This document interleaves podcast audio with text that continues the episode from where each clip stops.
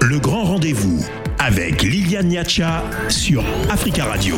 Le déplacement annulé au Mali du président français Emmanuel Macron éloigne-t-il encore plus la perspective d'une réconciliation entre Paris et Bamako? Nous en parlons ce soir dans le grand rendez-vous. Mais d'abord, nous allons retrouver notre invité décryptage pour parler de la Guinée-Bissau et le Sénégal. Dans le grand rendez-vous avec Liliane Niacha sur Africa Radio. Domingo Chimoche Pereira, bonjour. Bonjour. Ancien Premier ministre de Guinée-Bissau et président du PAGC, parti d'opposition. Le Parlement bissau-guinéen a rejeté mercredi un accord signé en octobre dernier entre les présidents Mbalo et sénégalais Macky sur l'exploration pétrolière dans la zone euh, maritime dite commune entre les deux pays. Pourquoi les députés ont-ils rejeté cette résolution? D'abord, il faut évoquer l'histoire pour dire que euh, la zone qu'aujourd'hui on considère une zone conjointe entre la Guinée-Bissau et le Sénégal, dans les années 80, on était euh, euh, prétexte des, différentes disputes entre les deux pays qui a été réglé au niveau euh, du tribunal de Haya. Donc, on parle d'une zone de conflit, une zone qui a été disputée par les deux pays. Finalement, il y a eu un accord. Donc, vous pouvez imaginer que c'est une question très sensible entre les deux pays. Après, il faut, vous rappeler que euh, ça n'a pas duré le temps. Euh, Mbalo a affirmé qu'il n'existait pas d'accord euh, à propos de l'exploitation du pétrole. Donc aujourd'hui, bon, on se demande pourquoi euh, l'Assemblée nationale populaire a pris cette disposition, cette décision. Tout simplement parce que notre Constitution, notamment l'article 85, dit qu'il appartient à l'Assemblée nationale populaire de ratifier, de donner son accord pour toutes sortes de, de, contratations qui est fait au niveau international, notamment pour l'exploitation des ressources naturelles. Le président de l'Assemblée nationale euh, s'est lui-même abstenu. Euh, comment expliquez-vous son attitude alors qu'il est issu de la même famille politique que le président Mbalo, le MADEM? Vous savez, euh, peut-être qu'on n'a pas beaucoup d'exemples de telle sorte dans les dernières situations qu'on a vécues en termes politiques. Mais aujourd'hui, quand on parle d'exploitation de ressources naturelles, c'est des affaires, c'est des, des, questions qui dépassent euh, les, couleurs politiques. Tout euh, l'ensemble de, l'Assemblée, et je dirais même le peuple bissau-guinéen entier, concernant cette question d'exploitation de ressources naturelles, a la même vision de dire qu'il faut préserver, il faut qu'une discussion plus élargie puisse être développée au sein du, pays pour que tout le monde comprenne quels sont les enjeux et quelles sont les, les, options euh, qui sont à notre face pour que le peuple bissau-guinéen puisse décider en toute connaissance de cause. Il ne doit pas appartenir à un, homme, à un citoyen, euh, quel qu'il soit, de prendre une décision qui concerne tout le peuple bissau-guinéen. Je pense que c'est ça la logique de positionnement de nos, de nos membres du Parlement. Vous-même, en tant que chef du principal parti d'opposition, que savez-vous du contenu de cet accord? Certains députés affirment qu'il a été tenu secret par le président Mbalo. Euh, madame, ce n'est pas moi qui le dis. C'est le président lui-même qui disait que ce accord n'existait pas. Donc, d'un coup, il y a un accord, on demande que l'Assemblée euh, se, positionne en faveur. Donc, vous voyez, c'est la contradiction. Donc, s'il y a une intention des actuelles autorités d'avancer pour un accord, il faut que ça soit de connaissance des Bissau-Guinéens, que ça, cela passe par l'Assemblée nationale populaire qui va ouvrir un débat approfondi pour connaître les contours de cet accord et donner euh, son avis. Donc ça, je pense que c'est l'intérêt même du Sénégal, parce que j'estime mal qu'un président comme Macky Sall et tout le peuple euh, sénégalais veut être mêlé dans une situation qui va créer des fissures très profondes dans la société bissau-guinéenne. L'accord signé en octobre euh, à Dakar établit une clé de partage qui attribue 30% des ressources à la Guinée-Bissau et 70% euh, au Sénégal. Quelle est la clé de partage qui vous paraîtrait la plus juste Ce n'est pas une question de chiffres. On, nous propose 30, est-ce que nous, on veut 50 Ce n'est pas ça. Je pense qu'avant d'arriver à la, proportion du partage, euh, ce que le Bissau guinéen veut connaître, c'est le positionnement de la zone qui est en train d'être partagée. C'est-à-dire, est-ce que nous sommes en train de parler de la zone économique nationale de Guinée-Bissau?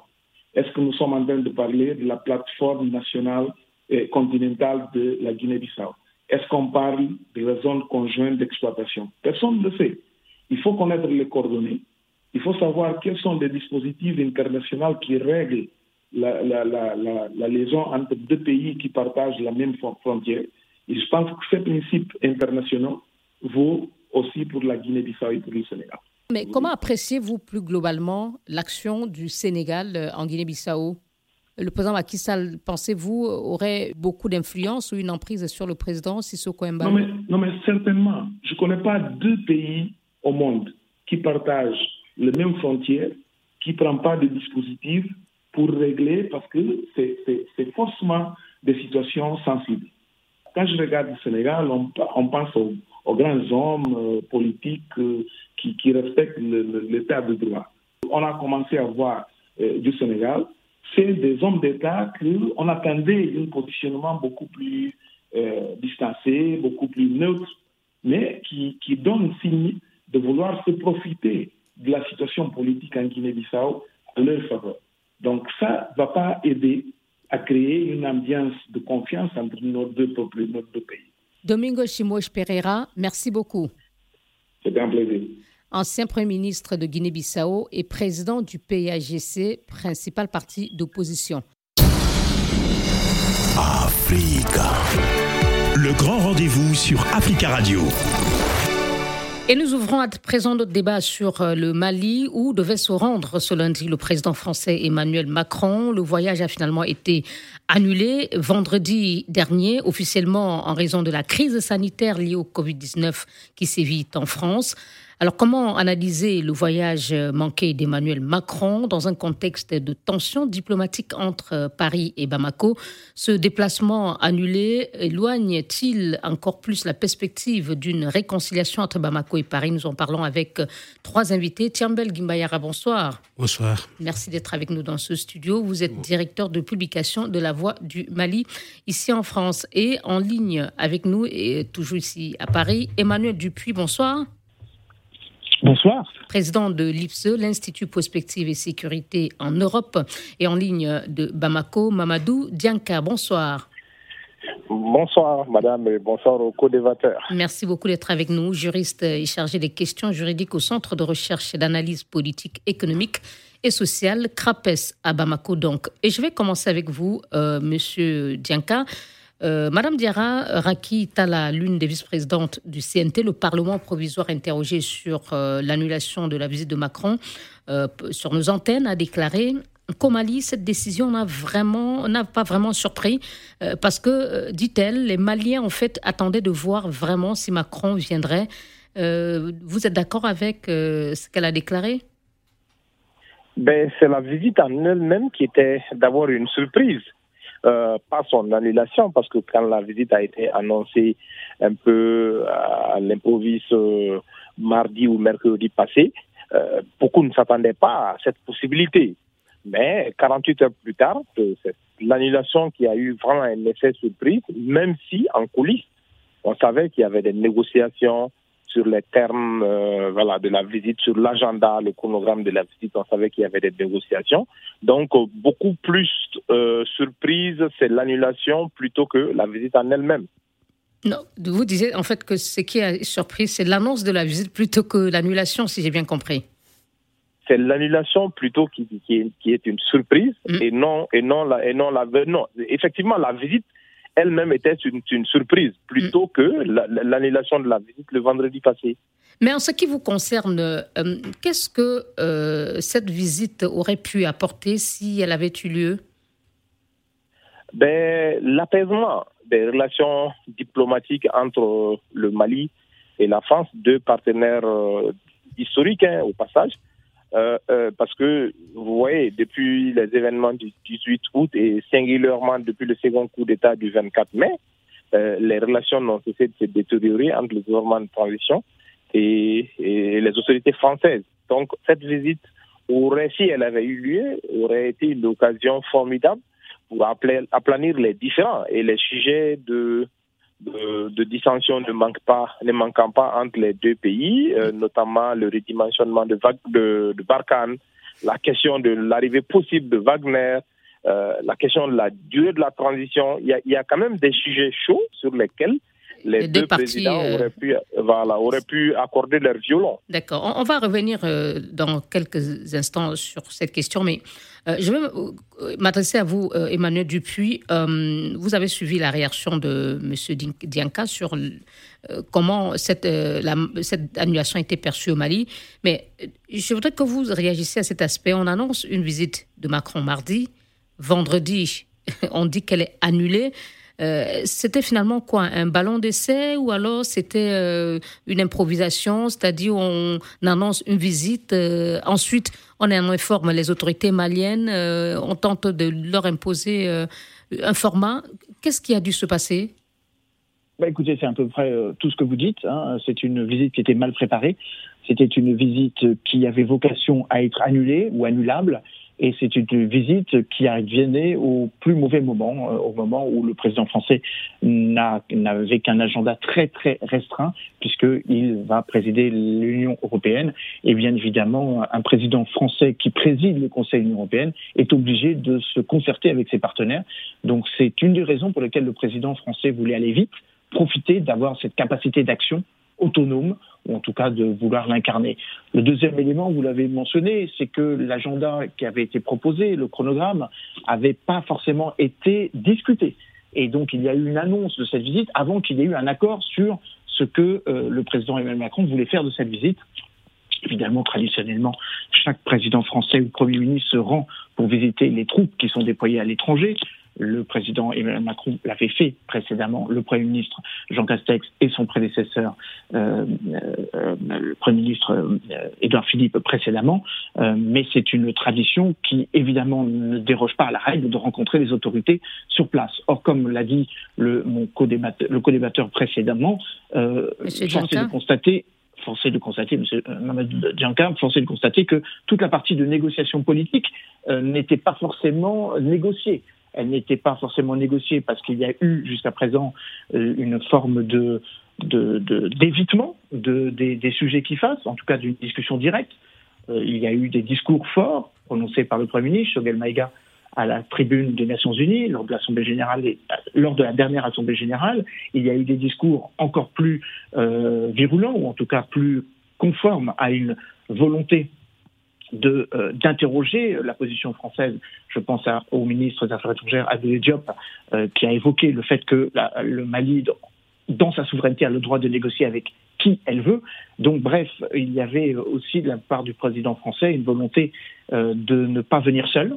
Et donc, d'où les. Il appelait, du, il souhaitait avoir du renfort du part, de la part du président de la, exercice de la CDAO et du président tchadien pas seulement, puisque Mohamed Bazoum était aussi annoncé, mm. euh, puisque le président Emmanuel Macron voulait faire non seulement une rencontre bilatérale, mais faire un mini-sommet G5. Euh, lors du dernier sommet, en juillet dernier, euh, mm. les autorités maliennes ne s'étaient pas rendues à Bamako, pardon, à Paris.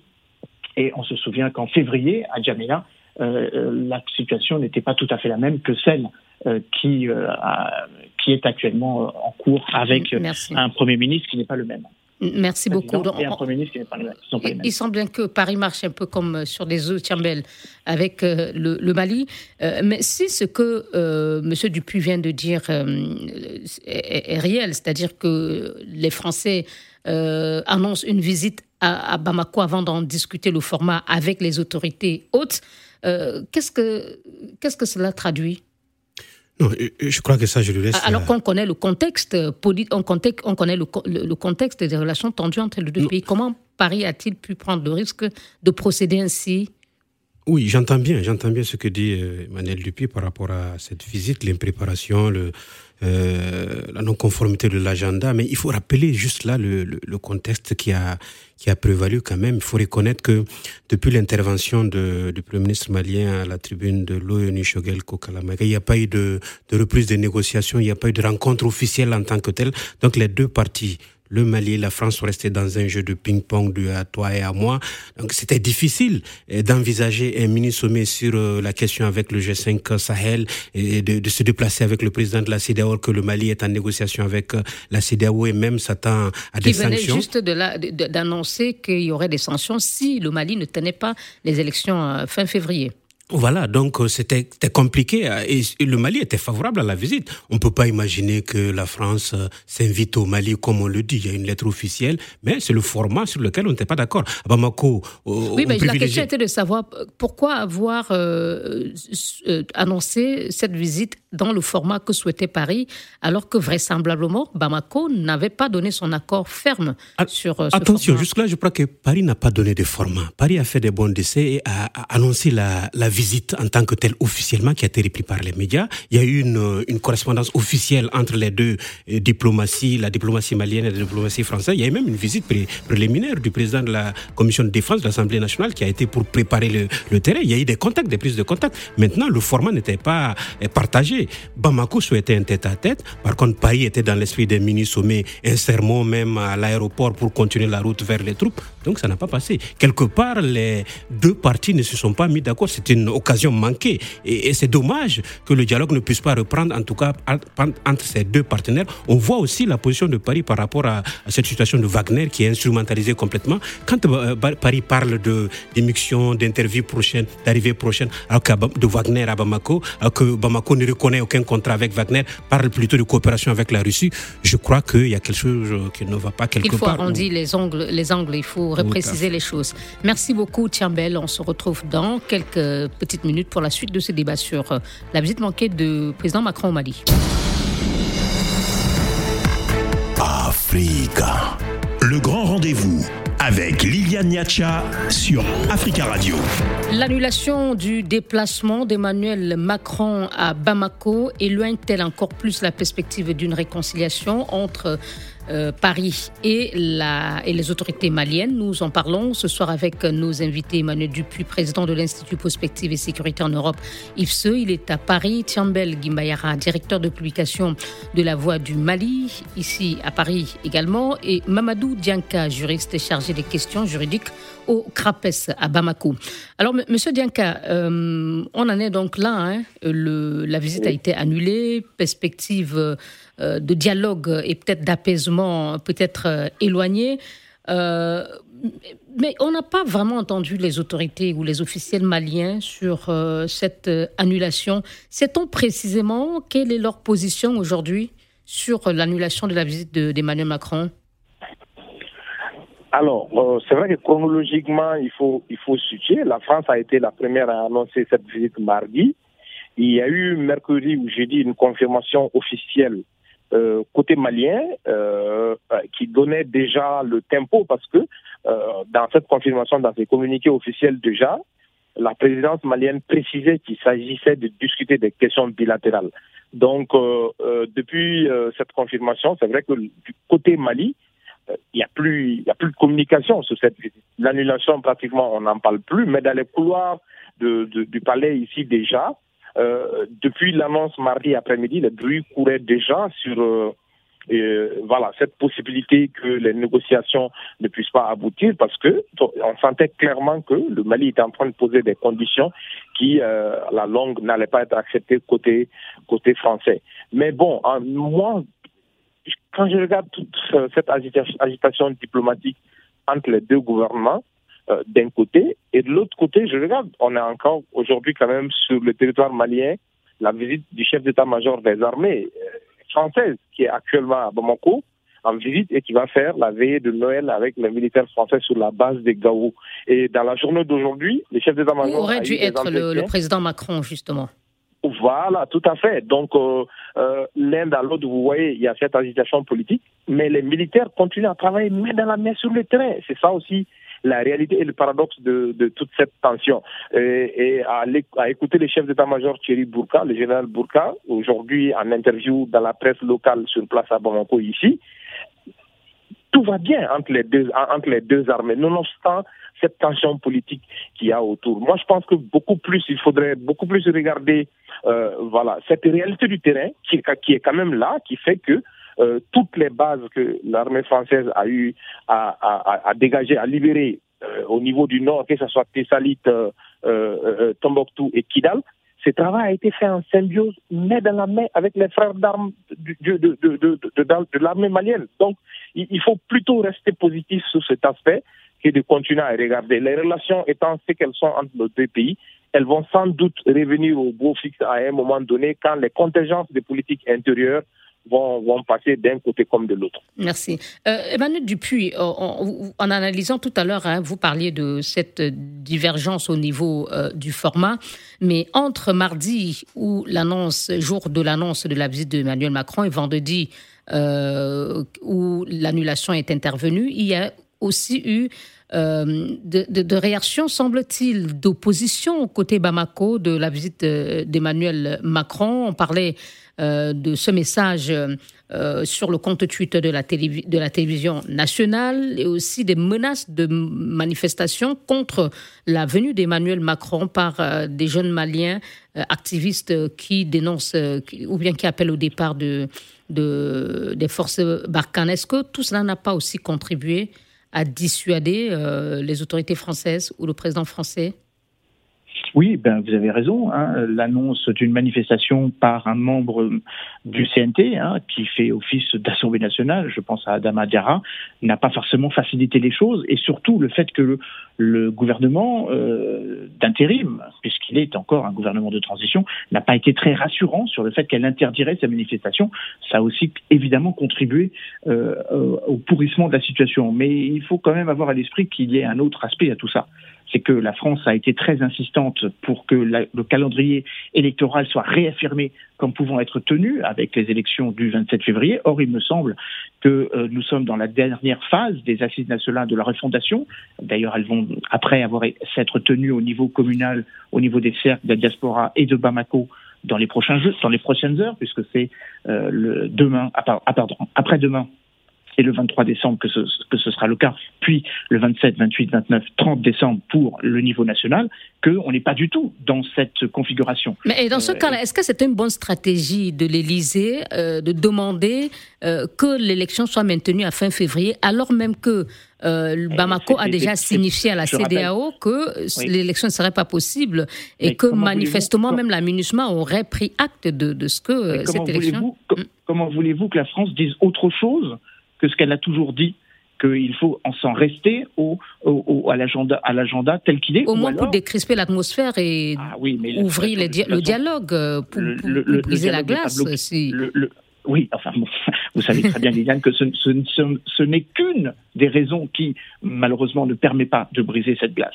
Euh, le deuxième élément, au-delà de cet agenda, qui est un agenda affirmé par le Premier ministre, qu'il a toujours dit, c'est évidemment la fin de nous recevoir du point de vue français sur le dialogue avec les groupes armés terroristes, qui est un autre sujet de friction, et je ne crois pas que la position malienne ait changé. En tout cas, la position française n'a pas changé non plus. Donc, vous voyez, tout ça, mis bout à bout, le risque de manifestation qui aurait fait très mauvais genre pour un président français qui cherche à étoffer euh, sa légitimité internationale au moment où il va présider le Conseil de l'Union européenne, au moment où il espère qu'il y ait une symbiose parfaite avec la présidence de, euh, du Sénégal de l'Union africaine, au moment où il va rentrer en campagne électorale avec justement cette plus-value d'un président euh, qui se veut euh, celui qui défend le plus l'autonomie stratégique de l'Union européenne, ça aurait été du plus mauvais effet si euh, les populations locales euh, étaient, étaient arc-boutées contre, contre sa position. Et puis, n'oublions pas non plus que la France se retrouve de plus en plus isolée. Il y a quelques heures de cela, le président nigérien,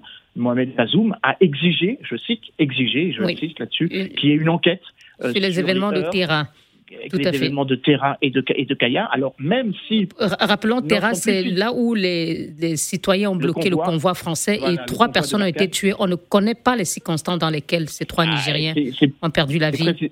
C'est précisément là où je veux en venir, alors que nous appuyons désormais euh, quasiment exclusivement sur le Niger, si même si le Niger est encore plus exigeant vis-à-vis de la position française, vous voyez bien que la position française euh, s'effrite de plus en plus. Hum, en tout cas, sur le sujet, la ministre Florence Parly a déjà répondu en disant qu'il y a déjà eu une enquête interne et que les forces françaises euh, ont, a-t-elle dit en substance, ont agi avec professionnalisme dans les événements de terrain, une façon peut-être de dédouaner déjà l'armée française. C'était une parenthèse.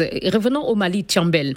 Euh, à qui profite cette annulation Aujourd'hui, on peut qui, est sorti renforcé Qui de Macron ou de Goïta est sorti renforcé de, de cette, euh, ce qu'on peut appeler ce petit bras de fer?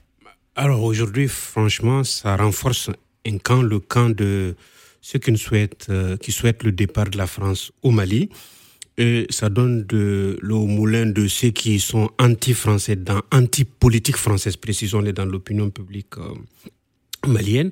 Mais est-ce que cela suffit pour continuer ce bras de fer parce que euh, lorsque le Mali a comme premier partenaire la, la France, et que cette position, même si aujourd'hui euh, les partis politiques dans leur ensemble ne partagent pas cette position, il y a en tout cas une haute voix dissonante à l'intérieur du pays. Est-ce qu'il faut continuer à tirer sur euh, la corde, à envenimer encore davantage la situation? Je n'y crois pas. Mais maintenant, c'est fait, donc c'est une occasion manquée des deux partis.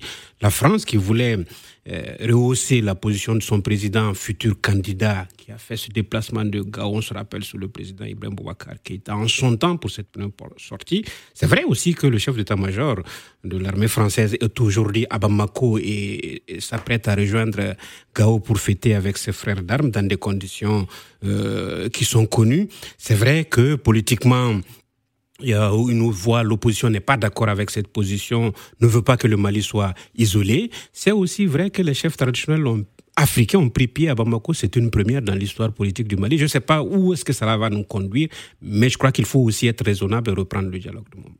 Oui, il faut reprendre le dialogue. Euh, Mamadou euh, Dianka, vous êtes là, monsieur Dianka? Oui. quand on écoute, hein, euh, je ne sais pas si vous avez vu la dernière interview du ministre des Affaires étrangères, euh, Abdoulaye Diop, accordée à nos confrères du journal malien euh, L'Essor.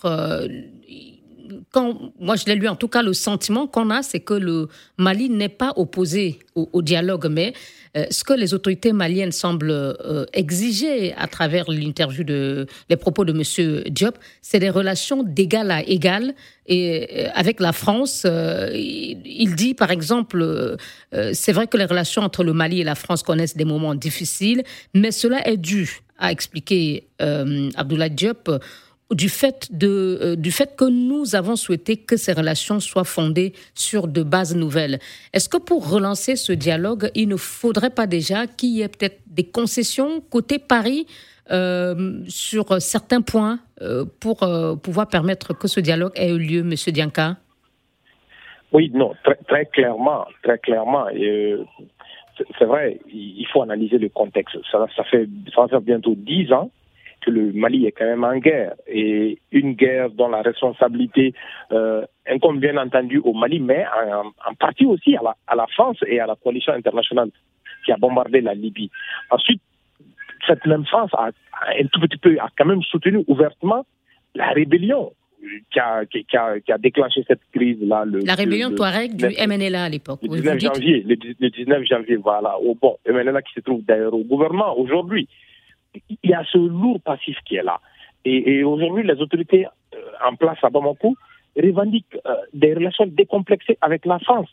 Je pense qu'à un moment donné, effectivement, la France doit intégrer ces éléments et comprendre que euh, ce n'est plus la vieille classe dirigeante politique qui est aux manettes ici. Nous avons affaire à des officiers pour la plupart quarantenaires qui n'ont pas forcément, euh, euh, euh comment dirais cette habitude des relations euh, de la France-Afrique. Donc, il faut clairement intégrer ces éléments aujourd'hui dans l'analyse politique des relations diplomatiques entre le Mali et la France. Moi, je crois que le gouvernement français gagnerait effectivement à lâcher du lest, à faire des concessions, à discuter avec le gouvernement malien pour pouvoir sortir de cette impasse. Encore que c'est un gouvernement de transition qui, par définition, a vocation euh, à transmettre le pouvoir à un, à, un régime euh, constitutionnellement élu. Donc, euh, il n'y a, pas de complexe à avoir à ce niveau.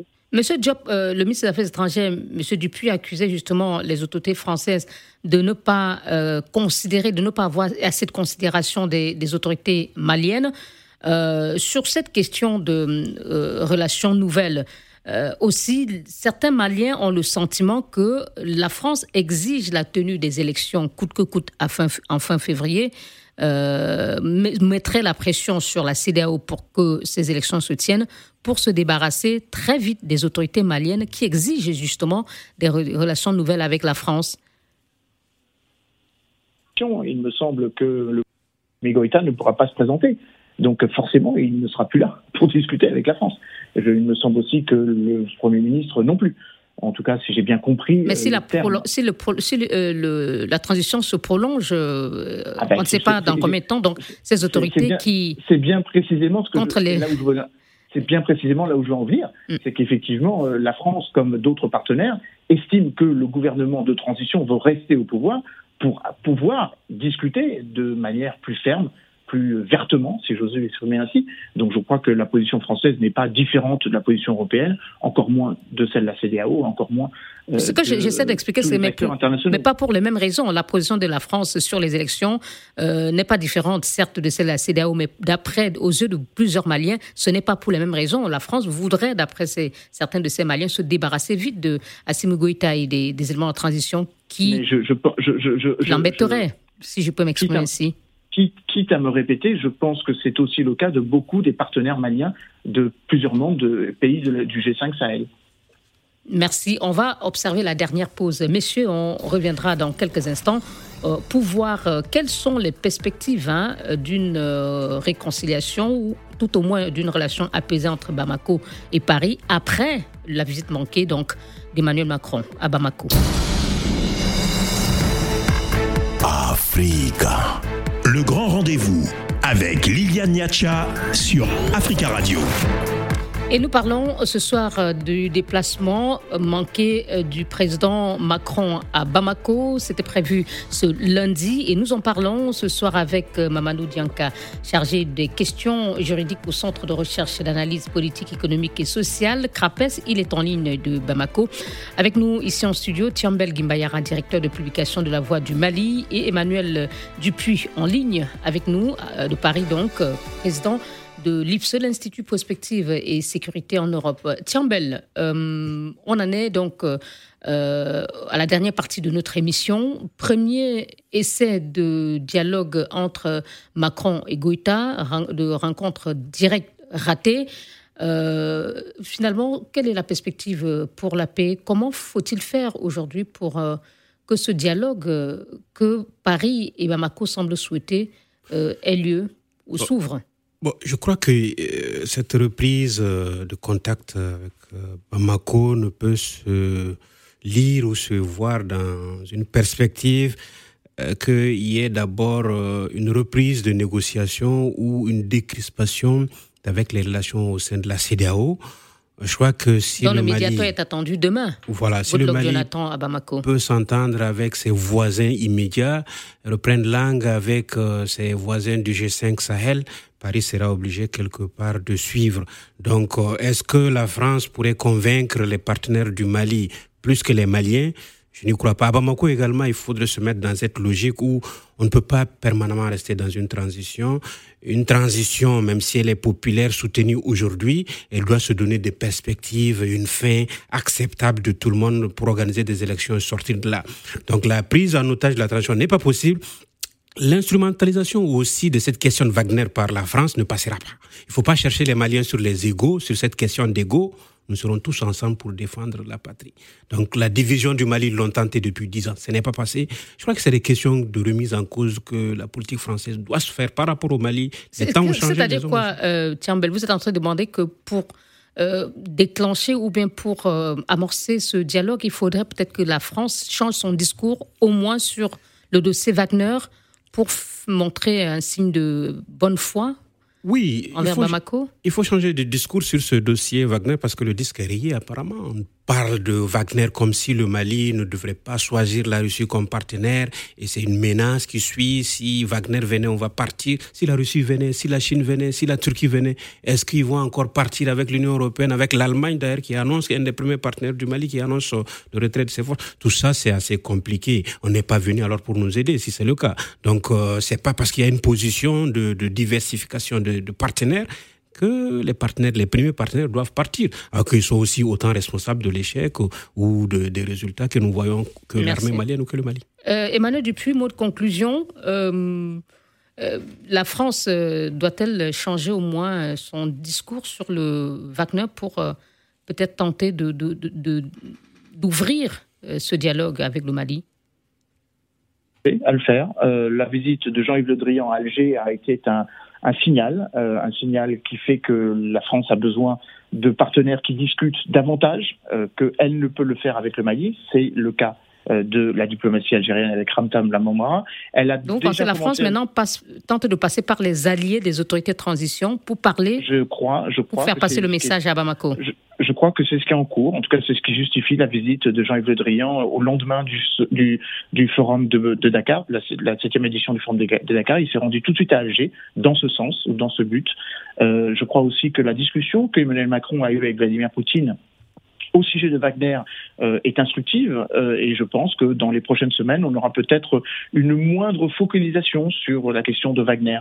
Et d'autant plus euh, légitime, comme ça a été rappelé dans l'interview de l'essor par le ministre des Affaires étrangères Abdoulaye Diop, que la discussion entre la Russie et le Mali n'est pas critiquable et n'est pas négociable c'est dans la souveraineté du Mali. Et la Russie qui offre déjà des équipements militaires à l'armée malienne. Bien sûr, les, les, les, quatre hélicoptères Mi-8 qu'elle a offerts il y a de cela quelques semaines, et puis l'accord de défense qui remonte à juin 2019. Donc je crois que la France est un petit peu seule, d'une certaine manière, euh, de, en dénonçant l'action de Wagner. Je n'ai pas le sentiment que ses partenaires européens soient si insistants que ça. Mais l'Union européenne a sanctionné Wagner et certains de ses responsables. Donc il y a bien, semble-t-il, euh, le discours de Paris sont passés au niveau de Bruxelles. Attention, elle a sanctionné Wagner sur des exactions qui ont été commises en dehors du Mali. Attention, elle a sanctionné Wagner sur des faits déjà établis en République centrafricaine. Elle n'a pas sanctionné Wagner au Mali puisqu'il n'y a pas de membres de Mali, euh, de, membres de Wagner encore au Mali.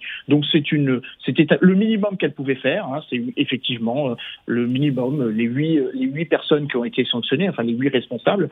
Le conseiller, d'ailleurs, n'oubliez pas que c'est le conseiller Zakharov, le, le, conseiller euh, du président Touadéra en Centrafrique, qui, qui, a été sanctionné. Donc Wagner a été sanctionné sur des actions commises ailleurs, en Libye et en Centrafrique notamment. Euh, pour terminer avec vous, Monsieur Dianka, euh, on va peut-être parler hein, de l'arrivée demain du président. du médiateur de la CDAO, dans le, voilà, juste après dans l'annulation de, de, cette visite. En quelques mots, euh, qu'est-ce que cela pourrait euh, apporter ou quel discours peut-on attendre de la CDAO euh, à quelques mois, à quelques semaines d'une nouvelle, d'un nouveau sommet qui pourrait voir de nouvelles sanctions être prises contre le Mali en cas de non annonce du calendrier ben, électoral? ben, nous croisons les doigts pour qu'on n'en arrive pas là. Non, non, non. Moi, je crois que la CDAO a, a plutôt bien compris les enjeux autour, du Mali, parce que vous voyez, la sécurité, l'insécurité, disons, au Mali n'affecte pas que le Mali. Les voisins sont, le Niger et le Burkina, sont aussi frappés de plein fouet par cette crise sécuritaire. Donc, euh, je crois que la CDAO cherche plutôt à trouver un dénouement avec la transition malienne euh, pour que euh, on puisse aller vers des élections générales dans un délai raisonnable, parce que février 2022, déjà, tout le monde sait que ce n'est plus possible de faire des élections, euh, mais, mais il faudrait que cette transition soit euh, la plus courte possible parce que une transition trop longue est un danger pour cette même transition. Moi, je crois que donc la CDAO est dans un esprit d'apaisement, d'ouverture avec la transition et à partir du moment où on arrive à valider ça, c'est un accord sur ce sur cet élément. Moi, je crois que la France et les autres pays s'ouvrent rapidement pour pouvoir apaiser et retourner à une situation normale. Vous voyez, un pays enclavé comme le Mali, avec ses multiples défis, ne peut pas être en tension Donc, vous voulez dire qu'en fonction de la position de la CDAO euh, dans un bref avenir ou dans un bref délai, euh, dépendra aussi peut-être euh, la position de la France? Bien, bien, bien entendu, il y a le principe de subsidiarité. Le Mali gagnerait effectivement à trouver rapidement un accord avec la CDAO, qui pourrait amener un dégel des relations avec euh, les autres pays et les autres entités. Merci beaucoup, Mamadou Dianka, juriste et chargé des questions juridiques au Centre de recherche et d'analyse politique, économique et sociale CRAPES à Bamako. Merci infiniment à vous, Emmanuel Dupuis, président de l'IPSE, l'Institut Prospective et Sécurité en Europe, euh, ici à Paris. Et avec nous en studio, nous avions Tiambel Guimayara, directeur de publication de La Voix euh, du Mali. Et merci à vous de nous avoir suivis. L'émission sera rediffusée ce soir à 23h, heure de Paris, et bientôt disponible en podcast sur notre internet africaradio.com.